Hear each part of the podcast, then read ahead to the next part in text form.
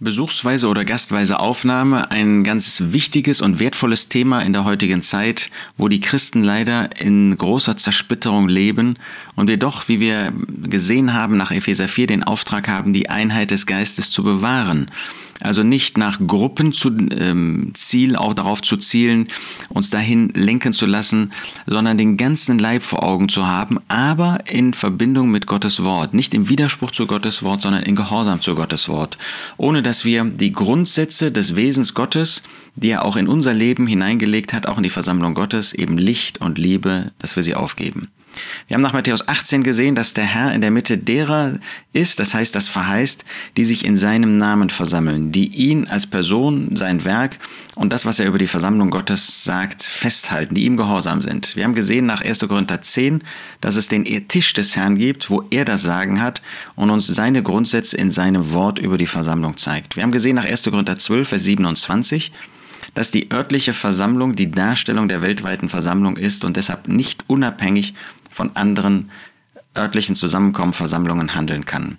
Wir haben gesehen nach Epheser 4, dass wir beauftragt sind, die Einheit des Geistes zu bewahren, nicht den einen Leib zu bewahren, das können wir gar nicht, das tut Gott, sondern die Einheit des Geistes, also diese Einheit, die der Geist Gottes praktisch formt, zu jedem Zeitpunkt, wo die Versammlung Gottes auf der Erde lebt, in Übereinstimmung mit seinen Belehrungen. Und jetzt kommen wir, was die wichtigen Bibelstellen zum Thema Versammlung betrifft, zu der letzten Bibelstelle, das ist 2 Timotheus 2. In 2 Timotheus 2 spricht der Apostel Paulus eigentlich Diener an, solche, die als Gefäße von dem Herrn Jesus benutzt werden. Er zeigt äh, in dem Abschnitt ab Vers 14, dass es Arbeiter gibt, äh, die sich nicht zu schämen haben, solche sollten wir sein, die in Treue, in Gehorsam seinem Wort gegenüber leben, aber dass es leider auch solche gibt, die zu weiterer Gottlosigkeit fortschreiten und die sogar böse Lehren unter Gottes Volk bringen. Ähm, ihr Wort wird um sich fressen wie Krebs und er nennt da zwei Beispiele, Hymenäus und Philetus, die von der Wahrheit abgeirrt sind. Und zwar in einer solchen Weise, dass sie sagen, dass die Auferstehung, die körperliche Auferstehung schon geschehen sei. Und Paulus nimmt das jetzt hier zum Anlass, einige Grundsätze zu sagen über das Verhalten von Gläubigen in einer Zeit, in der die christliche Lehre von vielen abgelehnt wird, in der das Haus Gottes, die Versammlung Gottes, sich, was die Verantwortung von uns Menschen betrifft, dahin entwickelt hat, dass sie verglichen wird mit einem Haus, und zwar mit einem großen Haus, in dem alles mögliche Unterschlupf gefunden hat, jede mögliche falsche Lehre.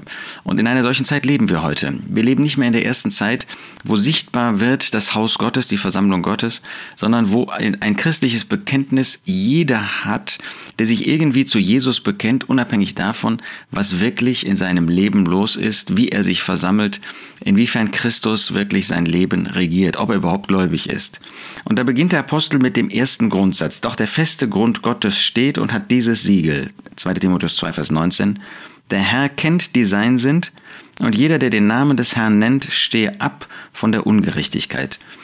Paulus spricht also hier von einer Zeit, ähm, wo man gar nicht mehr genau erkennen kann, wer zu dem Herrn Jesus gehört, wer bekehrt ist oder nicht. Aber der Herr kennt auch heute noch diejenigen, die an seiner Seite stehen, die wirklich bekehrte Menschen sind. Der Herr kennt sie. Aber derjenige, der sagt, dass er zu dem Herrn gehört, der Christ ist, dem wird gesagt, er soll abstehen von der Ungerechtigkeit. Das heißt, der erste Punkt ist ein persönliches Abstehen von der Ungerechtigkeit und damit ist gemeint jede Ungerechtigkeit, jede Art der Sünde, jede Art des Bösen. Das wird dir und mir gesagt, das ist unser persönlicher Auftrag.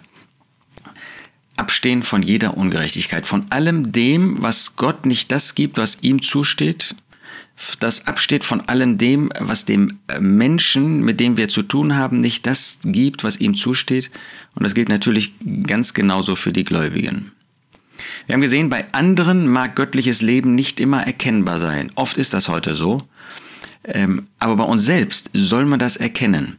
Und weil man das bei anderen nicht erkennen kann, und jetzt bin ich bei dem Thema Gemeinschaft, ist es eben nötig, dass man miteinander redet. Es ist eben heute nicht mehr so, dass man, wie am Anfang der christlichen Zeit, sich von den Juden oder auch von den Heiden, vom Heidentum weg bekehrt hat und dann natürlich sofort klar war, der ist ein Gläubiger, der hat nichts mehr mit den heidnischen götzendienerischen Praktiken zu tun, der hat sich abgewendet von dem toten jüdischen Glauben und da war klar, da ist göttliches Leben da. Aber heute, da kommt jemand, ich bin auch Christ, ich gehöre auch zu Jesus, ja.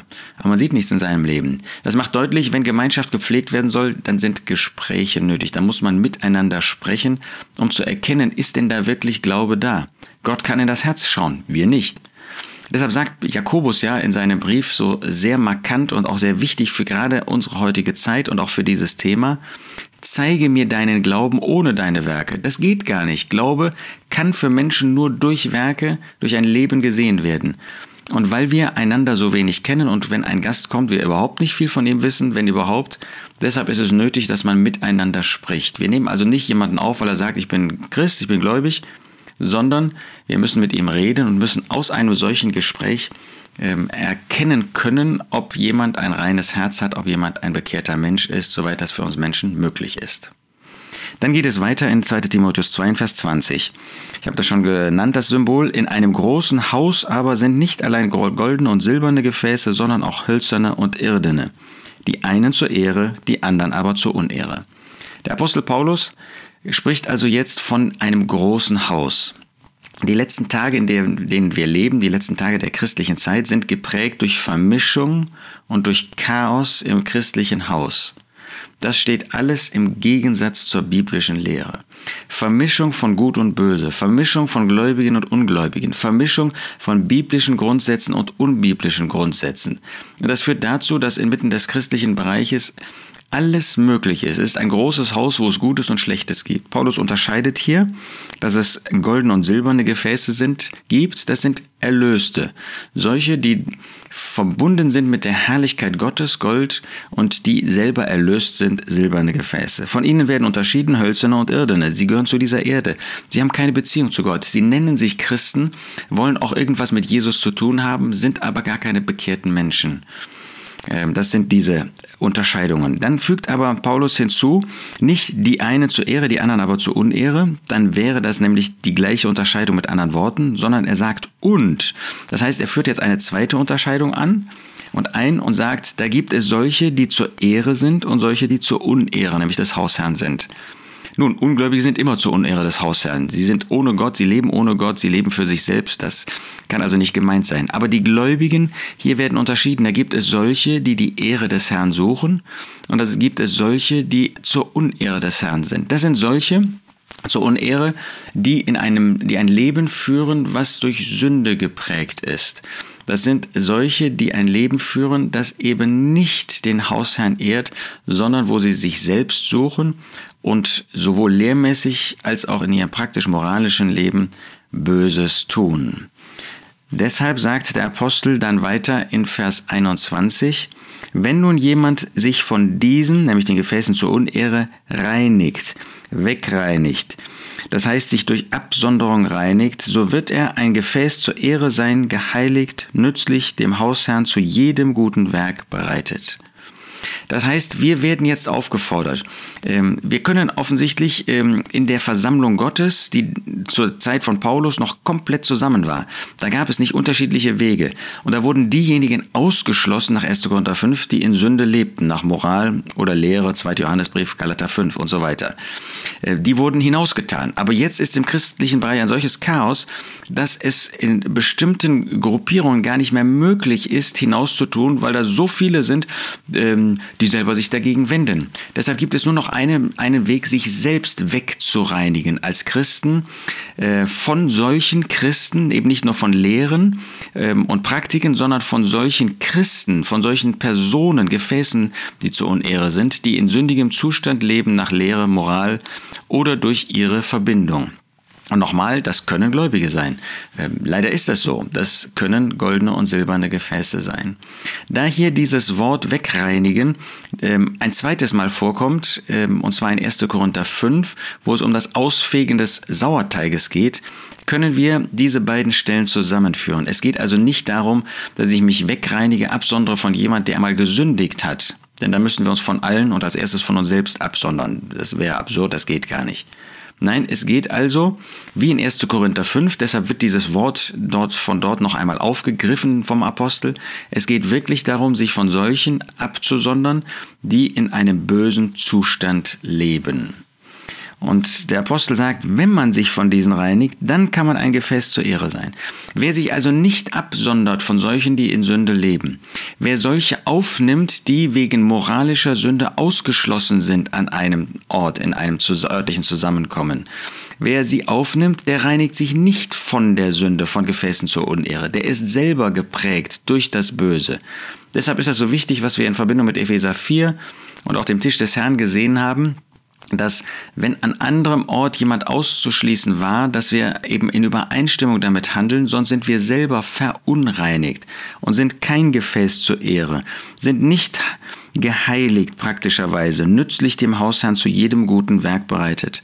Dieser Zusatz bewahrt uns davor zu denken, dass jeder, der sich nicht wegreinigt von Gefäßen zur Unehre von, böse, von Personen, die in böser Lehre oder böser Praxis leben, äh, bewahrt uns davor zu denken, dass der zu überhaupt nichts nützlich wäre. Nein, aber der Herr sagt, ich möchte, dass ihr zu jedem guten Werk nützlich seid und deshalb sollt ihr euch wegreinigen von jemand, der in böser Lehre, böser Moral lebt oder Gemeinschaft damit hat.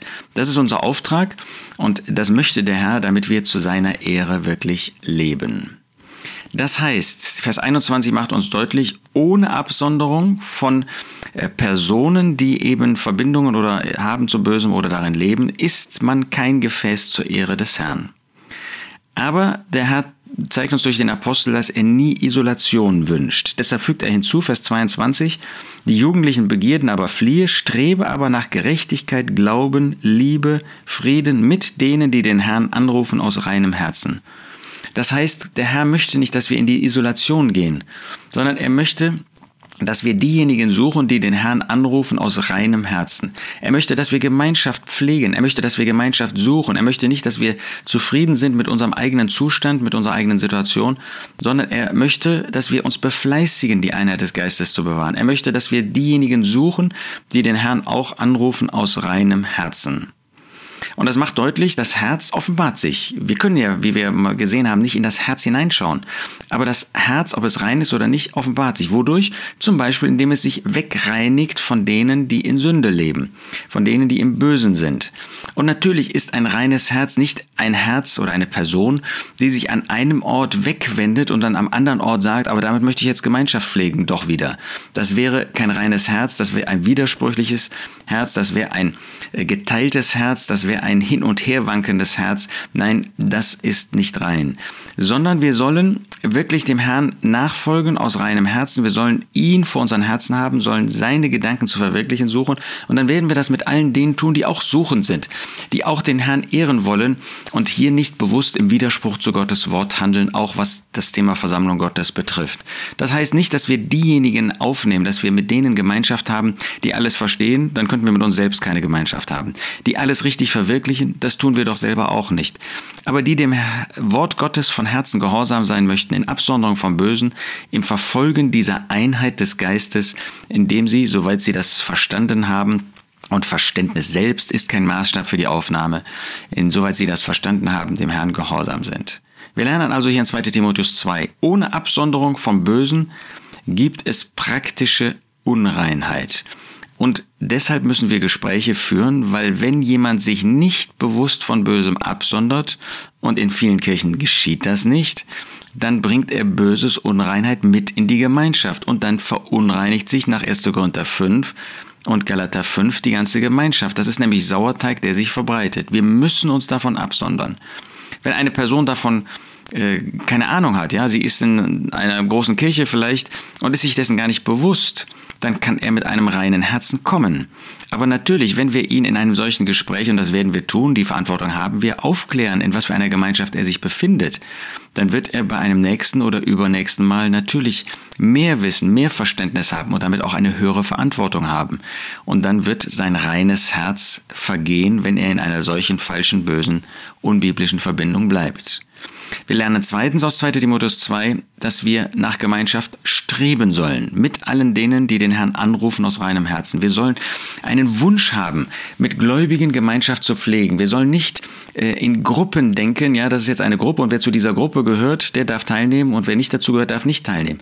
Nein, wir sollen immer den Gedanken des einen Leibes, der ganzen Versammlung vor Augen haben und sollen, wo eben möglich, mit allen, die den Herrn anrufen aus reinem Herzen, diese Gemeinschaft pflegen. Eine wunderbare wunderbare Aufgabe, ein wunderbares Vorrecht, aber auch eine wichtige Verantwortung, die in Übereinstimmung mit der Heiligkeit und dem Wesen des Lichtes Gottes gepflegt werden und verwirklicht werden soll.